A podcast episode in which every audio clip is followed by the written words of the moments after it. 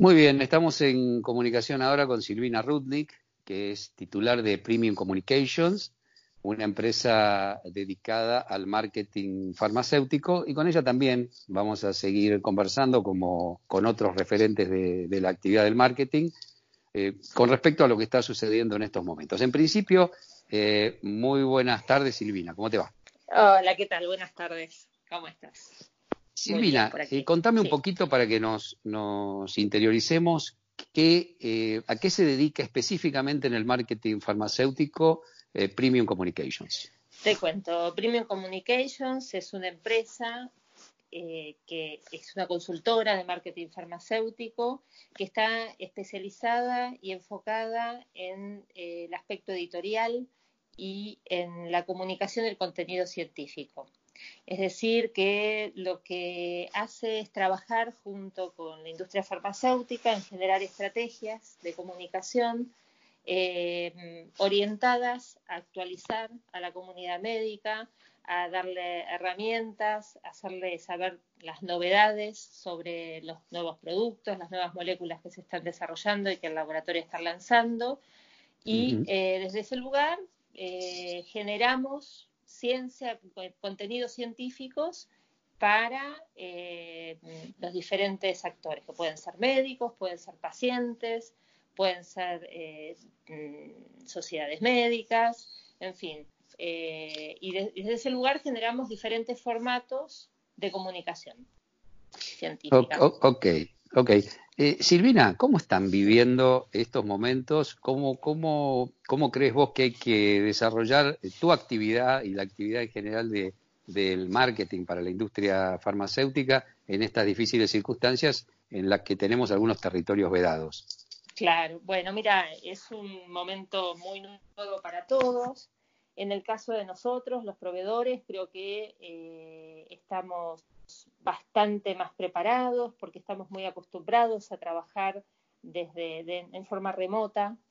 Eh, pero lo que sí es cierto es que los parámetros del modo de comunicar eh, hoy se están replanteando completamente, con lo cual nosotros tenemos que estar muy eh, atentos y alertas y adaptarnos rápidamente a, lo, a, entender cuáles son las necesidades del mercado hoy y probablemente eh, en un futuro, digamos, bastante prolongado. O sea, entender que esto empieza de una manera y que probablemente va a seguir eh, y va a generar muchos cambios en lo que es la comunicación del marketing farmacéutico. Y desde nuestro punto de vista, desde el punto de vista de nuestro modo de trabajar, por supuesto, primero cuidarnos, o sea, estar en casa. Claro, como, este, como todos. Exactamente, hemos, nos hemos eh, dispersado eh, en el equipo, cada uno está trabajando desde su lugar y, estamos tomando comunicación y generando todos los proyectos en forma remota, como corresponde, ¿no? Eh, sí. Sí, con respecto a la comunicación, supongo que hay una, gran comunicación entre médicos y los laboratorios, la industria farmacéutica y demás. Eh, ¿Qué herramientas, por lo menos, yo sé que esto es día a día y es muy difícil aventurarse a, qué es lo que va a funcionar o no en el, en el futuro más cercano e incluso en el futuro lejano? ¿Qué herramientas puede, pueden darse en el marketing farmacéutico para para esa relación entre médicos, laboratorios e incluso pacientes, claro. Exacto. Mira, yo creo que en este momento hay un, gran desafío y creo que hay dos actores, por lo menos es mi mirada esa, ¿no? Pero hay dos actores, es decir, vos sabés que en el marketing farmacéutico el personaje principal, el estrella de lo que es la comercialización o la cara del laboratorio es el visitador médico. Y tradicionalmente el visitador médico su labor, o por lo menos el 90% de su labor, ha sido siempre presencial. Obviamente que en este, en este tiempo, o sea, a lo largo de estos años, han, generado, digamos, los laboratorios y, eh, digamos, sobre todo los más innovadores, han generado ciertas, digamos, acciones o estrategias eh, no, que no estuvieran tan, tan puestas en el tema presencial, pero aún así ese ha sido siempre el elemento, el, valor fundamental. Y la tarea del visitador también es, eh, su valor fundamental, su rutina de trabajo tiene que ver con eso. Por otro lado, también el médico está acostumbrado a eso, está acostumbrado a, hacer, a recibir al visitador y a conocerlo de esa manera.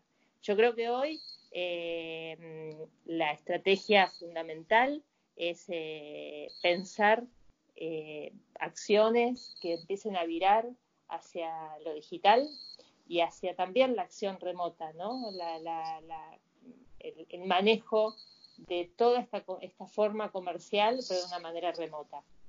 Entonces me parece que hay un gran desafío ahí por delante de cómo trabajar y hacer marketing farmacéutico en donde la balanza vaya más hacia lo digital eh, que a lo presencial. Ese es un poco lo que, lo que me parece que por ahí pasa el desafío. Y bueno, y creo que nosotros como proveedores tenemos que trabajar y estar codo a codo con, con la industria para ver qué, podemos ofrecerles desde ese lugar. ¿no? Ok. Eh, Silvina, te agradecemos muchísimo estos comentarios. Eh, todos sabemos que es día a día esto, estamos aprendiendo, es un nuevo escenario y, bueno, eh, vamos buscando, por lo menos en estos podcasts que, estamos realizando al, marketing en general, herramientas que puedan ser comunes para todas las industrias. Te agradecemos muchísimo Esta, esta comunicación eh, y te mandamos un fuerte abrazo. Igualmente para vos. Hasta luego. ¿eh? Adiós. Gracias. Estuvimos entonces con la licenciada Silvina Rudnick, titular de Premium Communications aquí en Marketing Podcast.